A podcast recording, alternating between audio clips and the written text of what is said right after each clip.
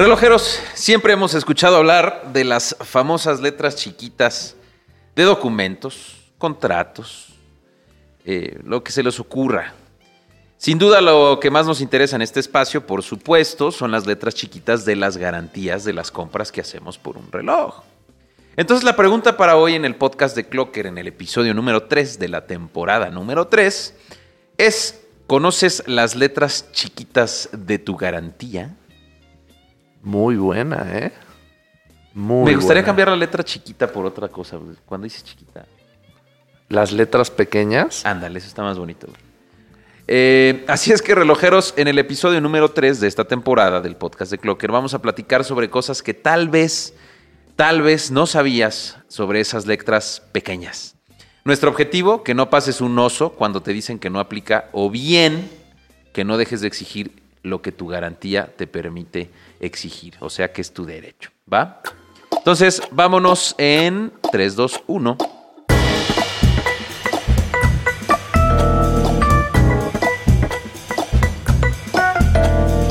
Esto es el podcast de Clocker, el espacio donde la persona hace al reloj.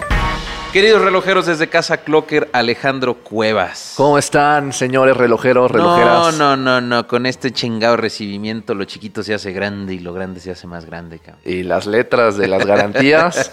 También. no, al revés, cada vez más Ah, chiquitas. se hacen más chiquitas, ¿verdad? Sí, sí, sí. Les damos la más cordial bienvenida a este episodio del podcast de Clocker, amantes de la relojería, y a los no amantes también, a los amateurs, a los este, aficionados, a los conocedores, A los todos, aprendices. a los aprendices, a los técnicos, a todos aquellos que, que compartan sobre el tema de la relojería. Mucho, mucho gusto nos da tenerlos aquí con, con nosotros.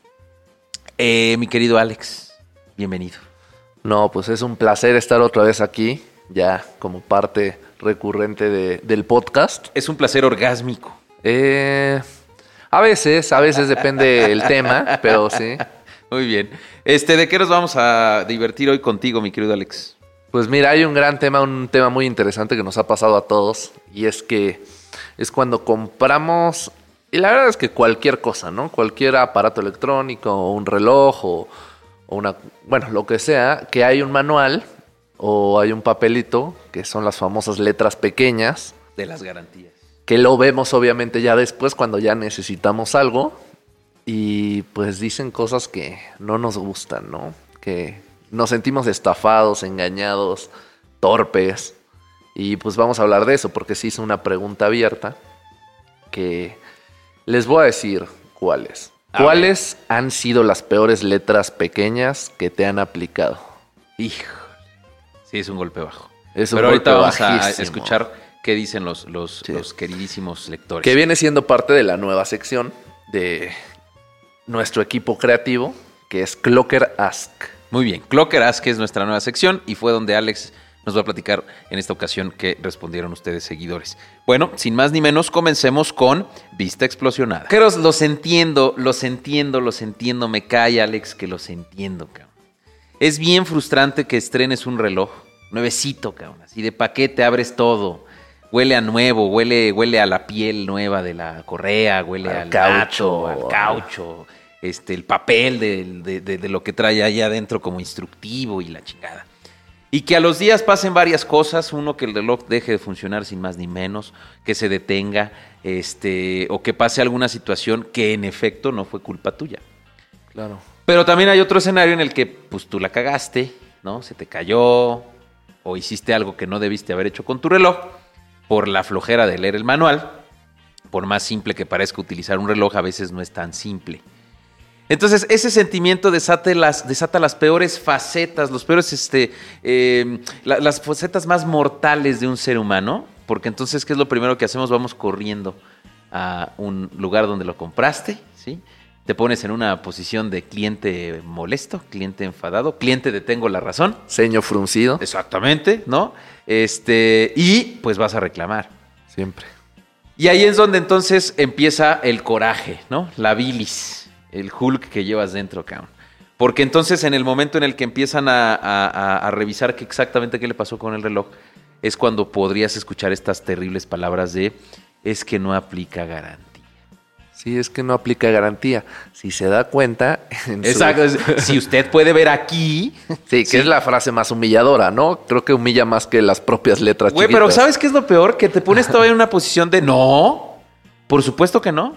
Y es como de sí, señor, usted lo tiró y aquí se ve el golpe. Sí, No. pero aparte estás enojado y te, pues los voy a decir así, güey, te así. pendejean de, mira, si se da cuenta en su manual, o si se fijó, o si pudo leer su manual. Y tú sigues, güey. O sea, es como de no, yo venía caminando. Se abrió. Se abrió, o sea, se me cayó solito. Yo Sí, venía con claro. las manos abajo y así son cosas terribles, ¿no? Pero bueno, el tema es que eh, hay, güey, hay- hay puntos que hay que considerar antes de que estos osos sucedan. Claro. Y son tres que queremos compartir. El primero es, todas las marcas, todas, todas, todas, todas, todas las marcas de relojes que conocemos en este país y en otros, saben que deben de hacerse responsables por lo que está mal en sus relojes siempre y cuando aplique la garantía. O sea, no pensemos que una marca de relojes va a limpiarse las manos por un producto que acaba de vender. Eso es ilógico. Claro. ¿sí? No estamos comprando relojes, y no lo digo definitivamente de una manera despectiva, pero no estamos comprando relojes en un bazar. Estamos comprando relojes en un lugar donde está establecido, donde cuenta con políticas que incluso defienden al consumidor, ¿no? O sea, entonces, al final, siempre las marcas van a saber que tienen que hacerse responsables. Entonces, Claro. partamos de esa base. El segundo es, siempre es que, más bien, siempre es necesario, por muy tonto, muy estúpido, muy sencillo que parezca, y mira que yo te lo digo porque soy antimanuales, ¿eh? O sea, yo soy Héctor H. Tolini antimanuales, güey. Así, ese es mi segundo Tienes apellido. cara de, ¿eh? Sí, sí, güey, así los odio con todo mi ser. Sí, así de pone lo que sea en el manual. Pero y hay que leer el manual, cabrón. Porque a veces puede suceder eh, que el vendedor, con el afán de venderte, te vende cosas que no son correctas. O te vende características que el reloj no tiene. Claro. O, te, o te da ideas que desconoce. ¿Sí? Sí, más que nada creo que es eso, ¿no? Bueno, obviamente hay el vendedor que te dice lo que sea con tal de que le compres, sí, pero también está el que no sabe bien que te está vendiendo y tiene tanta información en su cabeza que empieza a combinar, ¿no? De otros y demás. Sí, sí, sí. Y es normal, ¿eh? O sea, en el mundo de las ventas, pues lo que quieres es vender. Sí. Pero justamente para no dejarnos tomar únicamente esa posición o ese comentario, pues investiguen, ¿no? Claro. Pueden incluso también consultar con expertos, con técnicos, con, con gente del mismo medio, que sean amigos, cuates, que conozcan del tema.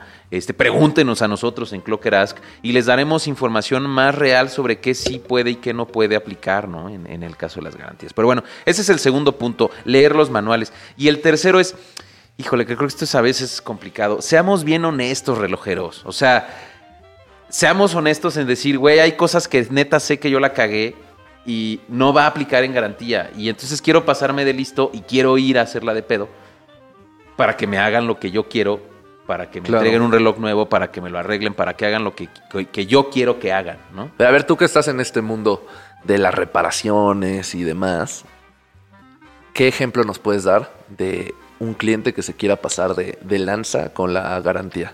Ahorita voy a tocar los tres puntos Ah, va. en los que sí y en los que no. Te espero. Y te, y te platico qué Perfecto. experiencias hemos tenido. Entonces, una vez considerando estos tres puntos de no hacernos güeyes, de consultar el manual y de entender que la marca siempre se va a hacer responsable por un reloj nuevo cuando aplica la garantía. Entonces, ya viene el escenario por los cuales aplica o no en garantía. Para hablar de los casos en los que sí aplica la garantía, hay un término trillado que, que se llama por defectos de fabricación, ¿no? Que esto no es más que hacernos responsables por cosas que en efecto en el proceso de fabricación pudo haberse hecho mal.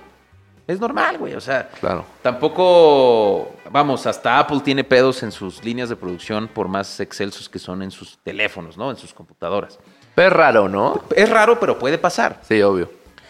Y en el caso de la relojería puede pasar, o sea, y, y pasa más comúnmente de lo que uno pensaría. ¿Por qué? Pues porque eh, algunas marcas siguen haciendo cosas manuales, otras es una mezcla entre manual y una máquina, otras son tan industrializadas que puede pasar también, o sea, puede suceder. Pero esta frase tan trilladita de solo aplica para defectos de fabricación se refiere a que hay cosas que son evidentes que el reloj no tenía cuando te lo di, Alex.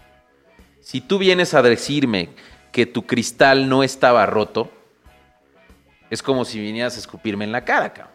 Claro. Porque si yo, tú, tú, tú, el día que lo compras, cabrón, te- tú lo viste, güey, o sea, te lo dieron. revisaste que el cristal estaba intacto y vengas a querer procesar una garantía porque el cristal está roto, güey, o sea, es como... Pues es que no, no, no puedo poner miles, miles de ejemplos, güey. O sea, pero compras una casa y en la casa tú ves que las paredes están perfectamente este, sin grietas, güey. Y al día siguiente, pues hay una grieta ahí, pero es porque, pues, no sé, güey, le pegaste con un más. O sea, son cosas que son evidentes, güey, ¿sabes? Que, que se notan que, que algo pasó. La siguiente sucede con el extensible, ¿no? Misma situación. Físicamente tú estás verificando que el reloj está en perfectas condiciones. Entonces, ¿por qué vamos a gestionar una garantía como marcas cuando el reloj fue entregado en perfectas condiciones? Y sucede lo mismo con corona y pulsadores. Es decir, todo lo que es exterior, tú lo viste, güey. Te lo entregaron funcionando, te lo entregaron sin rayones, se lo entregaron en perfectas condiciones. ¿Qué diferencia va a haber o qué factor puede suceder para que esa cosa que te entregaron bien, ese reloj que te entregaron en perfectas condiciones, esté jodido a los ocho días? Pues que probablemente manipulaste en algo incorrectamente el reloj. No hay de otra. Entonces, ahí es cuando tenemos que entender que si me están entregando un reloj, primero verifique y valide que las cosas están como deben de estar. Si estamos incómodos porque tiene una manchita, pues entonces no elijan ese reloj o pidan que les den un reloj del mismo modelo, pero con distintas características. O incluso me atrevo a decir, pueden pedir un descuento. ¿Sí? Porque si yo veo que un reloj ya tiene un golpecillo, ya tiene una mancha, tiene un rayón, pues es evidente que ellos, pues lo que quieren es vender, pues podrías decirle, oye, güey, pues tiene un rayón, le echamos. Pero, Pero, yo ya esas- estoy consciente de eso, güey. Esas tiendas, no sé, habremos de tiendas departamentales, Liverpool, Palacio de Hierro, llegan a vender, haz de cuenta, ellos saben que tienen el cristal tantito rayado o a lo mejor la corona rayada, pero que es algo mínimo y lo venden como si no tuviera ese algo mínimo. Mira, yo te podría hablar por donde estamos, que es en Liverpool. Mm, difícilmente, ¿eh? o sea, difícilmente tienes ese cinismo como de que un vendedor diga, está rayado, chingue su madre, lo voy a vender. Eh, pero bueno, tampoco es infalible en todos lados, ¿no? O sea, al final podría pasar. Por eso es muy importante, y no digo que pase ahí, ¿eh?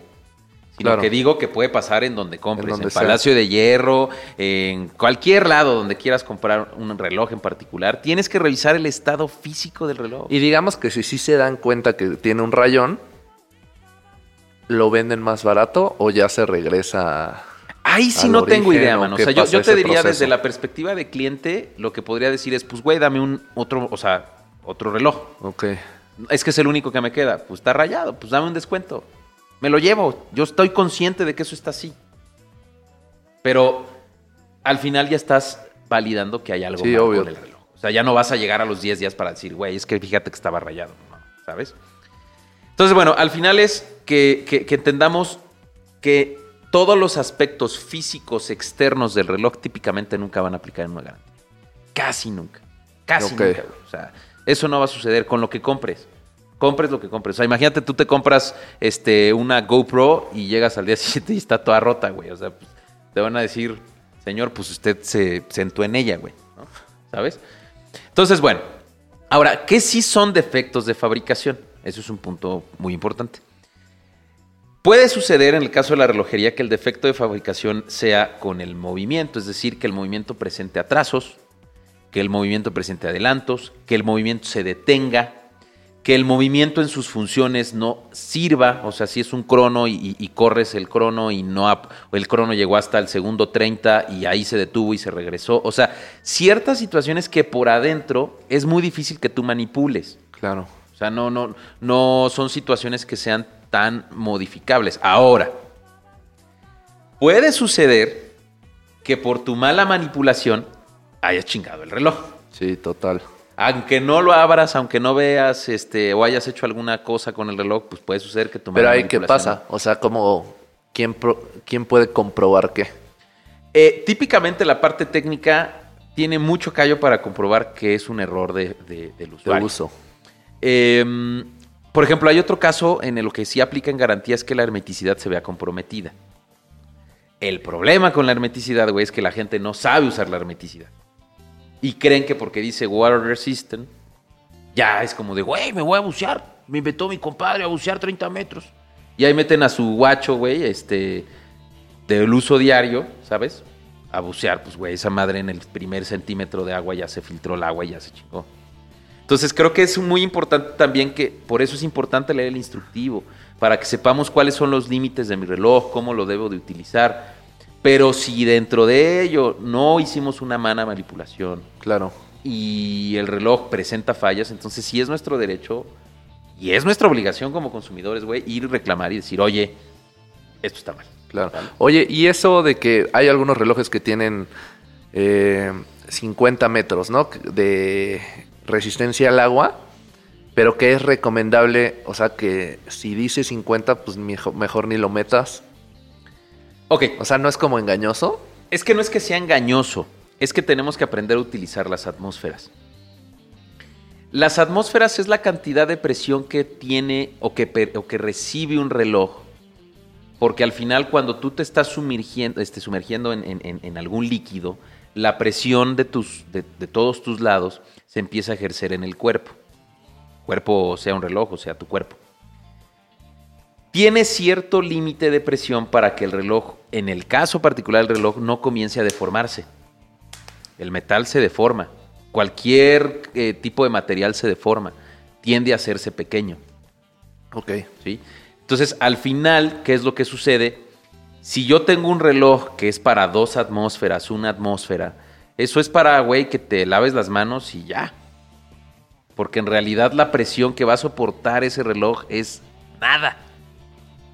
De ahí empezó a nacer, creo, y esa es mi percepción, que fuera resistente al agua o que fuera sumergible. El resistente al agua me dice que resiste salpicaduras, que resiste una lavada de manos, que resiste... Puta, güey, a lo mejor estás en un lugar que hace mucho calor y la humedad hizo, eso lo puede resistir. Pero de eso a que te metas a bañar con él, a que te metas a la bañera, no va a suceder. Técnicamente los relojes que tienen resistencia al agua típicamente no vienen sellados en la corona y no vienen sellados en la tapa. Sí, no. Sus empaques son distintos a los que serían para soportar presiones. Típicamente un reloj que es resistente al agua cierra a través de presión, o sea, cuando lo cierras suena o cuando lo abres más bien suena y cuando lo cierras lo tienes que cerrar con una prensa. ¿sí? Esos relojes casi nunca van a resistirte el agua, güey. Porque no están hechos para eso. Un reloj que es sumergible va a venir con tornillos, va a venir con tapa de rosca, va a venir con empaques, la, ros- la corona va a traer rosca, los, este, los eh, pulsadores van a traer algún seguro, o sea, va a, a darle una protección adicional para que eso no se mueva, para que eso no permita que se filtre agua. Y en los relojes submarinos viene la famosa este, válvula de escape Claro. que lo que busca es que igualen la presión en el guacho, ¿no? Entonces, todo eso viene en el manual, güey. O sea, el manual te especifica, por más jodido que sea tu reloj, de donde quieras, cabrón. Jodido me refiero a en precio, ¿no? O Obvio. sea, que, que sea muy barato.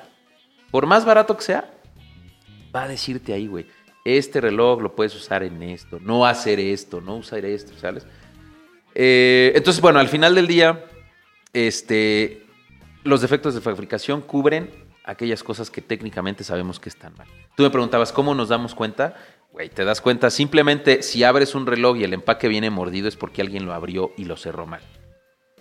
O te das cuenta en los tornillos, porque lo abren con desarmadores que no son adecuados y el tornillo está medio barrido. O te das cuenta porque cuando el tornillo trae un cierto tipo de... No es como un pegamento, pero es como un, un- un químico que hace que... Es como un lubricante, haz de cuenta.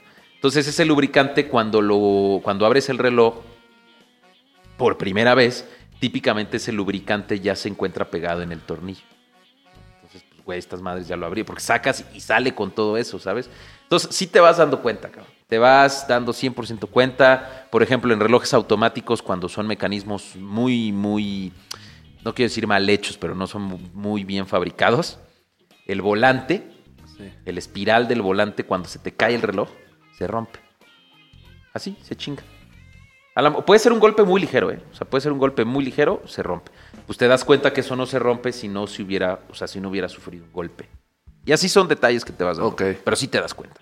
O sea, sí te das cuenta. Para el experto, técnico experto, sí, sí, sí se da cuenta. Ahora, ¿qué va a pasar si tu guacho no tiene garantía?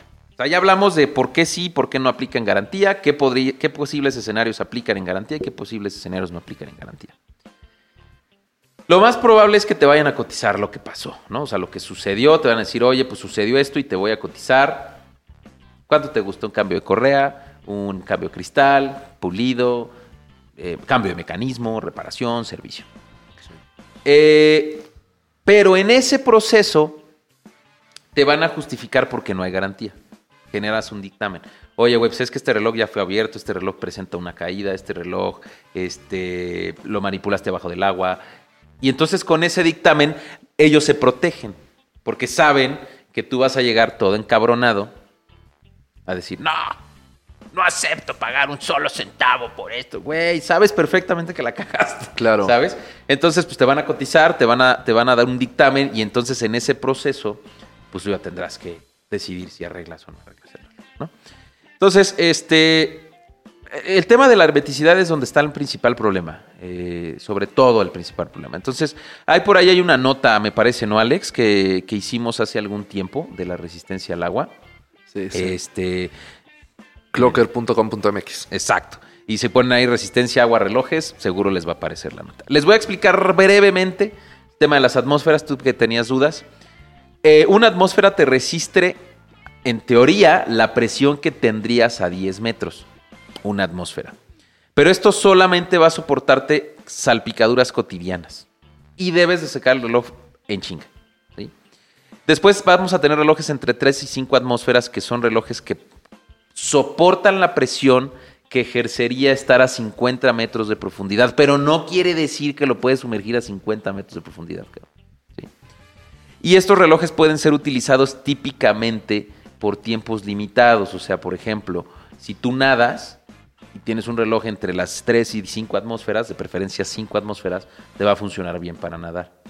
Porque la presión que ejerce cuando metes el brazo en el agua se asemeja a esa presión que tendría este, el reloj entre Pero es porque 50 entra y sale. Es porque entra y sale. O porque al final del día, cuando tú metes la mano, la presión que ejerces o la presión que ejerce el líquido sobre el reloj es diferente sobre la que ejerce en ti. Sí, a lo mejor tú no sientes la atmósfera, este, la presión de atmósferas que tienes a un metro, pero seguro la vas a sentir a 30. Claro. Te empiezan a chingar los Y oídos. eh, ese es el proceso de la válvula de escape, más o menos cuando tú sientes que te sumerges y estás por Nunca he buceando. utilizado un reloj de válvula de escape. Eh, eso lo, lo podría... Pero es como e- esa parte para nivelar, ¿no? Es- es nivelas cuenta, la te- presión te que sumerges tiene. tú y empiezas a sentir los oídos. Yo una vez buceé, ¿no? Entonces me decían, cuando sientas esa presión, que chance está mal, pero a mí lo que me decían Ah, es, que te destapes los oídos, ¿no? y sí, ya, pa. Y pa, Entonces, y cada que bajas a cierta presión, hacía lo mismo y no tuve problema. Eso es Debe más ser, o menos como lo de los relojes. Pero la válvula escape es eh, lo que acabas de decir, igualar la presión. O sea, liberar la presión que ya tiene contenida el reloj, la sacas. Yo creo que es algo así, ¿no? Nada más que en automático. Y por la válvula de escape se va nivelando cada que cambias de atmósfera. Pero la válvula de escape es manual. Ah, es manual. Ok. Sí. O sea, tú la presionas. ¿No? Ah, no pues, sé, no sé si haya válvulas de escape Estaría automáticas. bien Debe de ser. investigar. Y luego les decimos relojeros. Totalmente de acuerdo. Pero bueno, de 10, a, de 10 atmósferas en adelante, sí son relojes que ya te permiten hacer buceo con, con- con tanque, buceo con tubo, snorkeling. O sea, ya son relojes Claro. que van a resistir ese proceso. Pero bueno, denle una checada a la, a la nota para que les explique a detalle cómo es la relación atmósferas-metros y cómo podemos saber esas atmósferas, qué tipo de uso podemos darle al Perfecto. guacho. ¿Ok?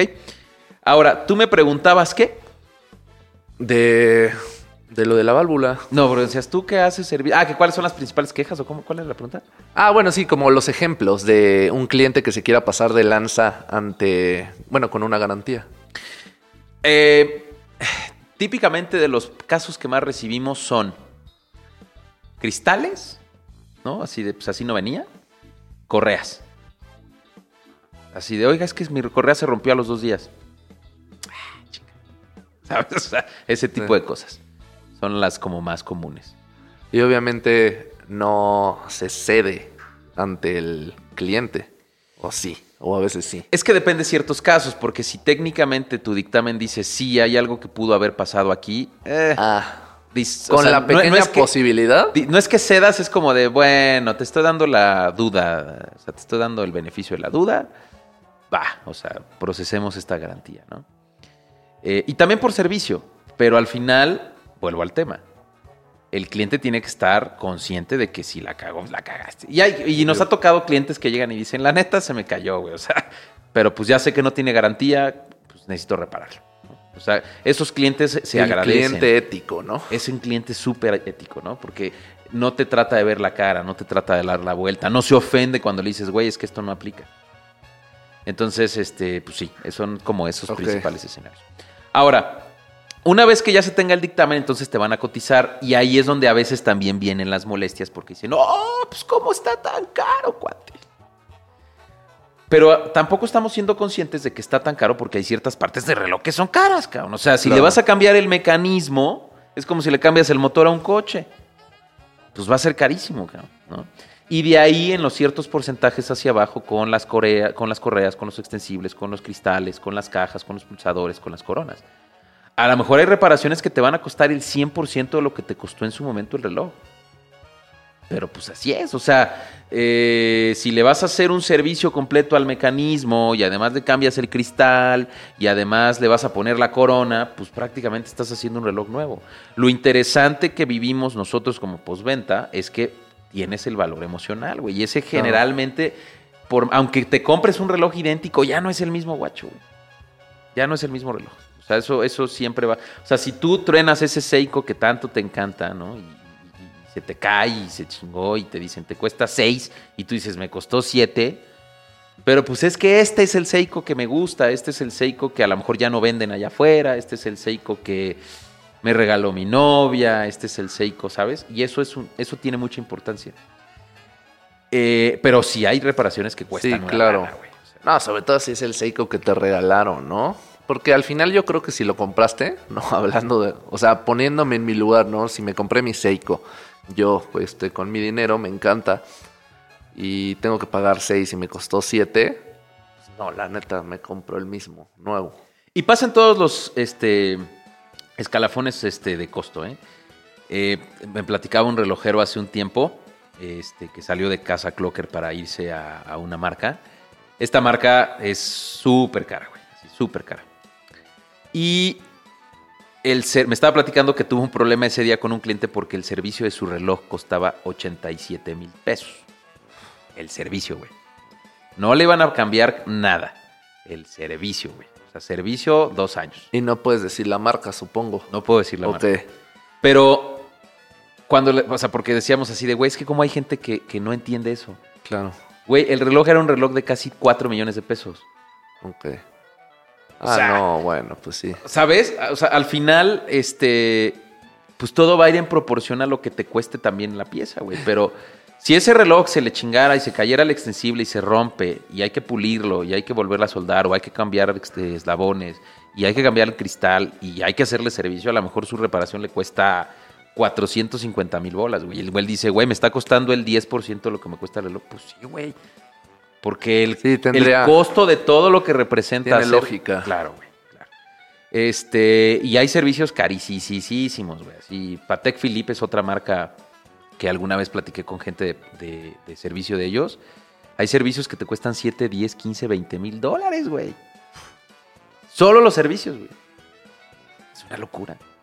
Pero, lo, pero necesitas gente experta, necesitas maquinaria, necesitas herramienta, necesitas... Y además ya son piezas que traen brillantes. Oye, que pero ahí ya estamos oro, hablando güey. de que entonces, no sé yo, no, al no saber eso de los servicios. Em, me compro, digamos que ahorré unos años y encontré este Rolex, ¿no? Y me compré un Rolex.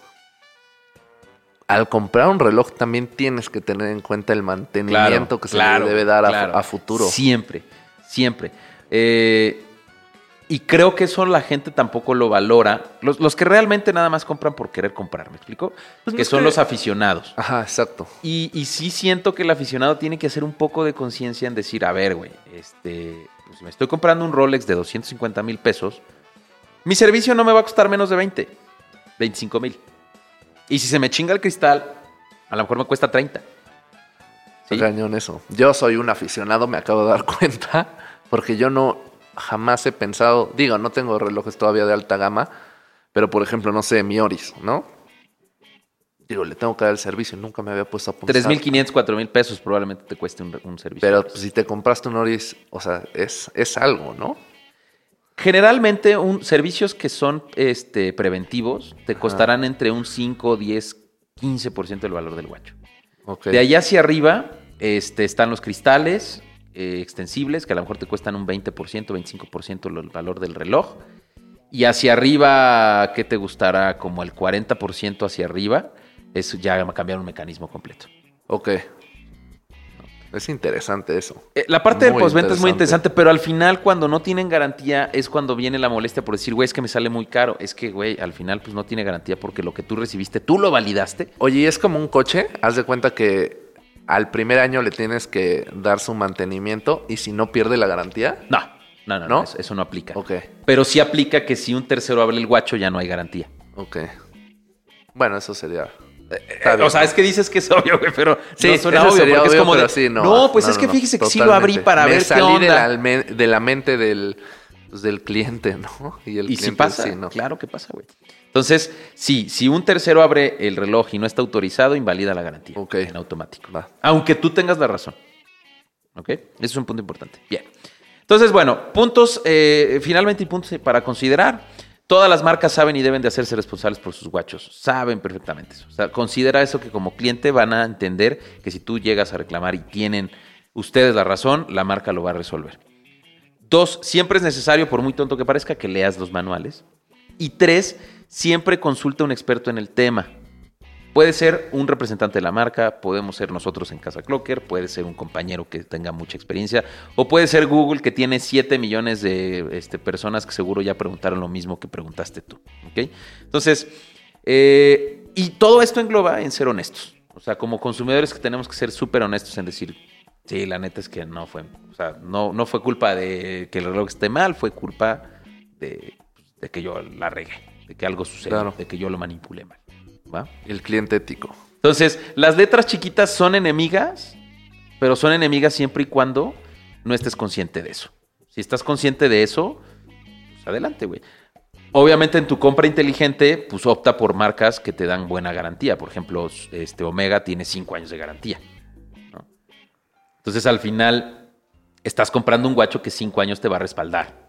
Y 5 años va a responder por un reloj que probablemente si tiene algún fallo por parte de ellos lo va a atender. ¿no? Pero bueno, eso sería todo en vista explosionada, mi querido Alex. Y doy paso a tu sección que nos encanta. Interesante escucharte. vista, ¿eh? Pues Este, la sección que no es que sección. no es sección. Y bueno, en la sección que no es sección, tenemos, bueno, seguimos con el tema, ¿no? De las letras pequeñas. Eh, e hicimos una pregunta abierta, ¿no? Con Clocker Ask. Y fue, ¿cuáles han sido las peores letras pequeñas que te han aplicado? Y pues mira, escogimos tres comentarios, ¿no? Que son, Ernesto Hernández nos comenta que para ser válida la garantía del producto no debe tener signos de uso. A ver, a ver, a ver, a ver, léele de nuevo. Así decían sus letras pequeñas. Para ser válida la garantía del producto no debe tener signos de uso. Esta garantía, si yo fuera la marca, podría pensar que se refiere a cosas externas. O sea, si tú vas a venir a decirme que el extensible está manchado, pero atrás veo que está la marca de mole, Claro. es como... eh, o sea, son esos pequeños detalles que te decía, güey. Que tú, que tú nos dices, o tú me preguntabas, ¿cómo te das cuenta? Eh, ahí ya no le das tanto el beneficio de la duda, porque pues ya ves que está usadón, Claro. que está manchado, o sea. Pero yo creo que a ese comentario en particular se lo aplicaron por algo externo del reloj. Esa es mi percepción. Pues puede ser. Habría que indagar más con Ernesto Hernández. Vamos a sacarle más jugo y les tendremos la información. Pero por ejemplo, Manuel Aguilar, que es un relojero que siempre nos escribe, Saludos, Manuel. seguramente ya sabes quién es porque nos manda fotos de relojes que arregla. O sea, literal Ah, es claro, un sí, ya relojero. sé quién es, güey, ya sé quién es. Nos pone. Hace un montón de años compré un reloj carísimo y en la agencia varios de los empleados me bajaron el cielo y la tierra alabando la calidad del reloj y haciendo énfasis en que era completamente contra agua. Me llenaron un montón de papeles y me dieron unas boletas haciendo constar que estaba súper garantizado. Y al día siguiente, oh sorpresa, el reloj amaneció empaña- empañado sin yo haberlo mojado. Bueno, me dije con tanta garantía que me dieron, voy a llamarlos para ponerlos al corriente de lo que había sucedido. Y me imagino que de inmediato me lo solucionan. Pues llamo y el que me respondió, luego de que le expliqué lo sucedido, me responde casi gritando y con sorpresa en su tono de voz. Pero lo mojó y yo, o sea, que le cuelgo y salí volando a la tienda y no me fui hasta que me devolvieron mi dinero. Estaría bueno que nos compartiera qué marca. Sí se explayó, pero pues sí, está interesante. Pues puede ser. O sea, digo, al final juega con esto que te había dicho, que el vendedor a veces promete cosas que no suceden en el reloj. Y eh, pues no es culpa del consumidor, ¿no? Claro. Eh, o sea, es que no es culpa del consumidor, pero creo que también el consumidor se debe de informar. Sí, no, la verdad es que, digo, yo como consumidor, ¿tú crees que leí el, el manual de Oris? Ah, por supuesto que no, pero ya tienes un poco de noción y entiendes de lo que sucede.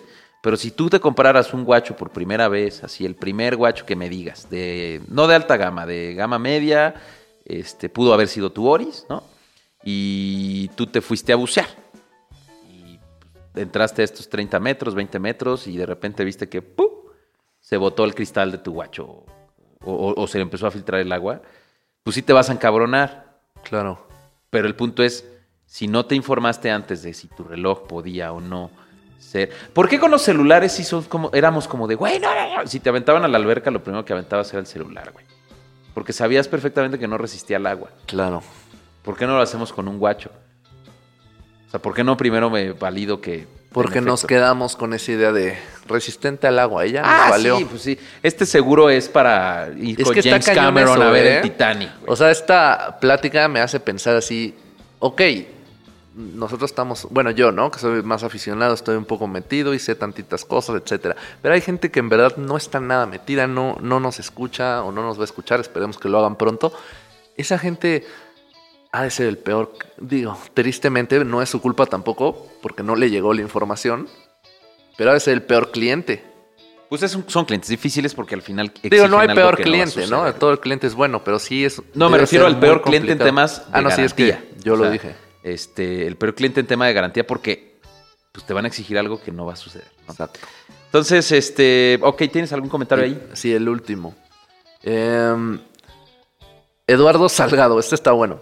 Los relojes Swatch Irony Ah, no pueden ser reparados. La caja no se puede abrir por lo que son desechables. Así me con- contestaron del servicio al, cliente de Swatch. Luego ot- otra persona le Me comentó. voy a detener en este caso particular. Bueno, alguien le contestó, sí, es cierto. Totalmente cierto. Y nos pasa s- así todos los días en los centros de servicio Clocker, llega alguien con un Swatch y nos dice, es que quiero reparar el reloj, es que no se puede reparar. Oh, es que entonces este reloj es desechable. Sí. O sea, y lo dije en un podcast, eh, la temporada creo que fue la 1 o la 2, no me acuerdo, en donde dije, Sí.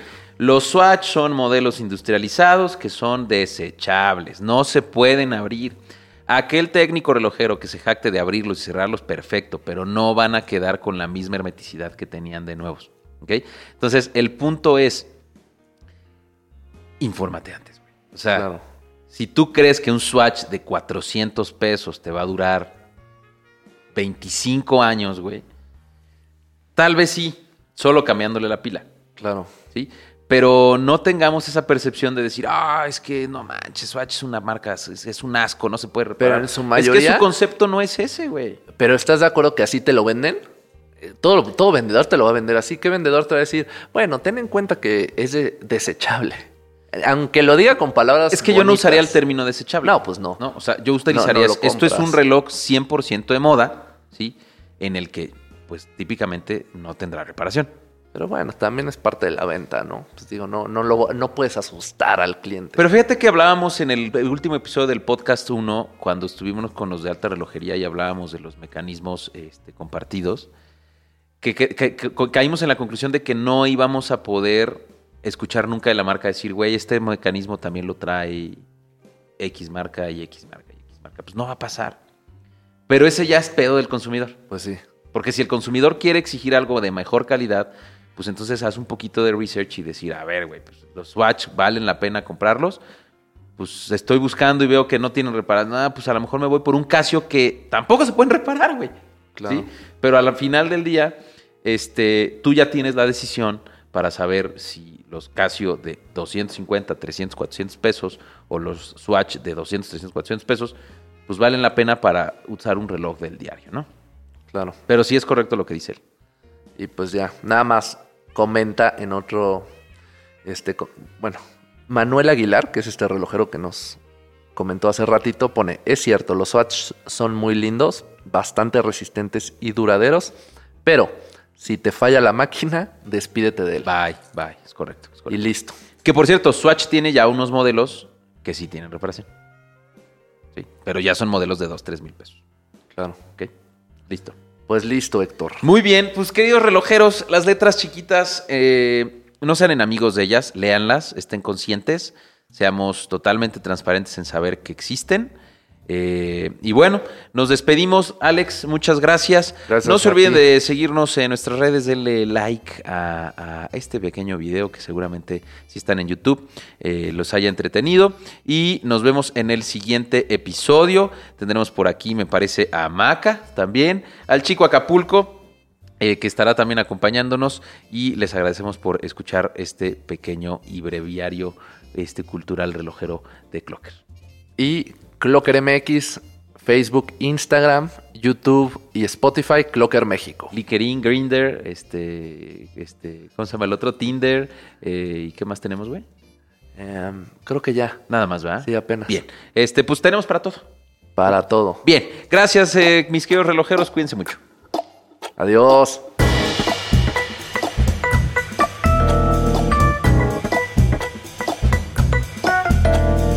Esto es el podcast de Clocker, el espacio donde la persona hace el reloj.